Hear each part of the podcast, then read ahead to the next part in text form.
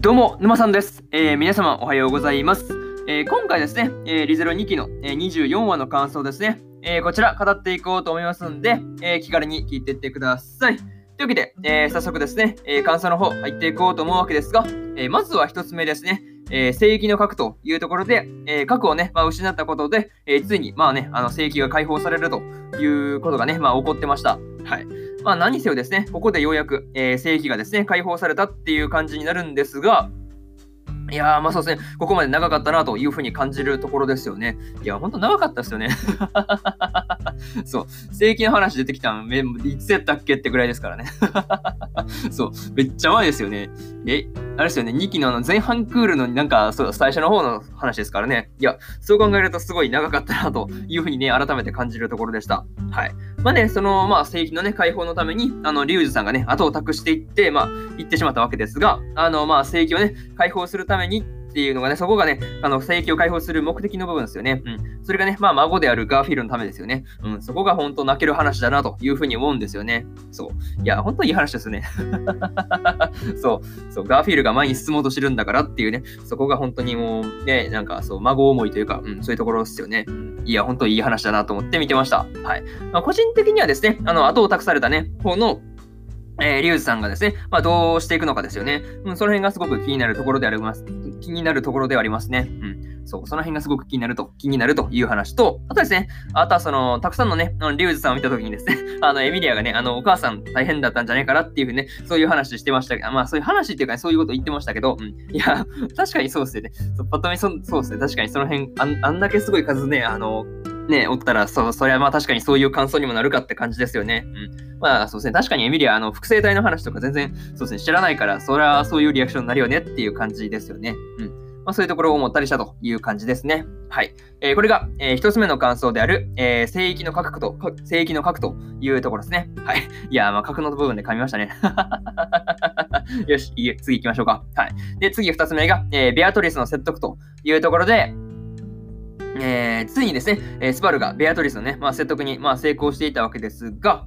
えースバルはね、まあ何度もベアトリスによって、えー禁書庫の外に、まあ、追い出されてしまっていたわけですが、まあ、それでもね、その諦めないでベアトリスを説得し続けたっていうところが本当に、うん、すごいなっていうふうに思わされるところですよね。うん。いや、そうですね。なんだけ外に追い出されたら普通諦めて帰ってそうなもんですからね。うん。そこを諦めずに、あのーまあ、説得し続けるっていうのが本当に、あの、まあ、根気強いというか、うん、その辺がすごいなというふうに思うところでした。はい。あとですね、その説得の時にもですね、えースバルがベアトリスにね、助けてくれっていうふうにね、まあ、言ってたんですが、まあ、そこでね、あの、まあ、格好つけたっていうかね、まあ、そういう言葉じゃなくて、あの、まあ、ありのままのね、まあ、本心というか、そういう言葉をまあぶつけていくっていうあたりがね、やっぱりそのスバルらしいというか、うん、その辺がすごくいいなっていうふうに感じたりしました。はい。まあ、あとですね、あの、ロズワルトを脱出してですね、えー、聖域に向かうと、向かうという途中で、えーベアトリスがね、あの、スバルというふうにですね、えー名前で呼んでるっていうのがすごく、あの、印象的でしたね。うん。いや、まあ、ついにね、まあまあまあ、ベアトリスを外に引っ張り出せたっていうところが、まあ、その辺ありつつもな、なかなかその辺がすごく印象的という話ですね。うん。えーこれが、え2つ目の感想である、えーベアトリスの説得というところですね。はい。で、えー次3つ目ですね、えー諦めないエミリアというところで、えーエミリアがですね、えー墓所の前で諦めずにですね、えーみんなを助けるべくですね、えー大大崎でね、まあ、退治してました。うん。まあ、さすがにね、えーエミリアだけではまずいっていうね、まあ、ところで、えーまあ、どう、どうなの大丈夫かなっていうところで、あの、スバルがね、ベアトリスを連れて帰ってくるっていうところがね、うん、すごくいいシーンだったなというふうに思うところです。はい。まあ、今回ですね、まあ、ベアトリスが一緒にね、まあ、戦ってくれるっていうだけでですね、まあ、今まででなんか、そうですね、あの一番心強いで、心強いというか、うん、そういう部分があるなっていうふうにもね、感じたりしました。はい。まあ、とですね、あの、ロズワルとかね、あのラムも加わってくれればね、まあ、戦力的には完璧な感じがするんですが、うん、まあ、正直それはちょっと難しそうな感じがあるよなっていうふうに思ったりしました。うんまあ、ラムもね、まあ、負傷してますからね、さすがにその傷が癒えるかどうかが怪しいし、うん、ロズワルもそもそも肉体的には多分大丈夫だと思うんですけど、まあ、ちょっと精神的な問題ですよね。うん。まあ、その辺があるんで、なかなかね、あのまあ、すぐに参戦できるような状態ではないんでね、その辺が難しそうな感じがあるという話ですね。うん。まあ、何にせよね、あれだけの数の大騒ぎをですね、えースバルたちがどうやって対処するのかっていうところがですね、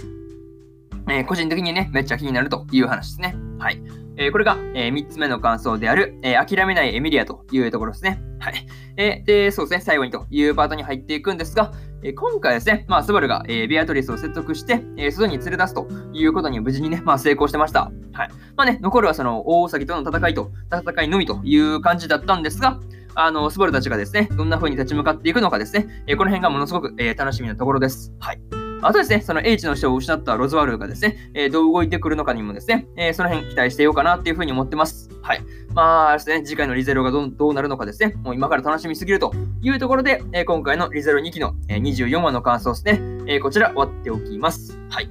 で、今までにもですね、1話から23話の感想は、えー、それぞれ過去の放送でね、えー、ペラペラ喋ってますんで、よかったら、えー、過去の放送もね、合わせて聞いてもらえると、えー、より一層ね、えー、リゼロ2期楽しめるかなっていうふうに思いますんで、よかったら、えー、まあ聞いてみてくださいという感じですね。はい。で、放送回の方もね、なかなか探すのはめんどくさいっていう方ね、うん、感じだと思うんで、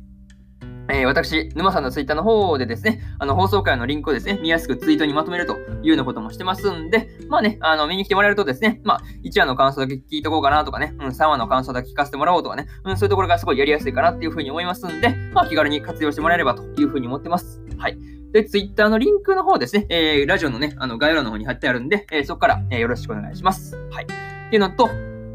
えー、今日は他にもね、2本更新しておりまして、えー、働く細胞ブラックの第13話の感想と、えー、のんのんびょりノンストップの第11話の感想ですね。えー、この2本更新してますんで、す、えー、で、にアニメの本編見たよーって方いらっしゃったらですね、えー、こちらの感想を楽しめるかなっていうふうに思いますんで、よかったら、えー、聞いてみてくださいという感じですね。はい。っていうところと、えー、そうですね、明日ですね、えー、明日はですね、えー、3本更新する予定なんですが、えー、俺だけ入れる隠しダンジョンの第11話の感想と、えー、ゆるキャン2期の第11話の感想、えー、そしてですね、えー、転生したらスライムだった件の2期の、えー、第10話の感想、2期の10話の感想ですね。はい。この3本ね、1、2、3と更新する予定なんで、よかったらね、えー、明日もラジオの方、聞きに来てもらえると、えー、ものすごく嬉しいです。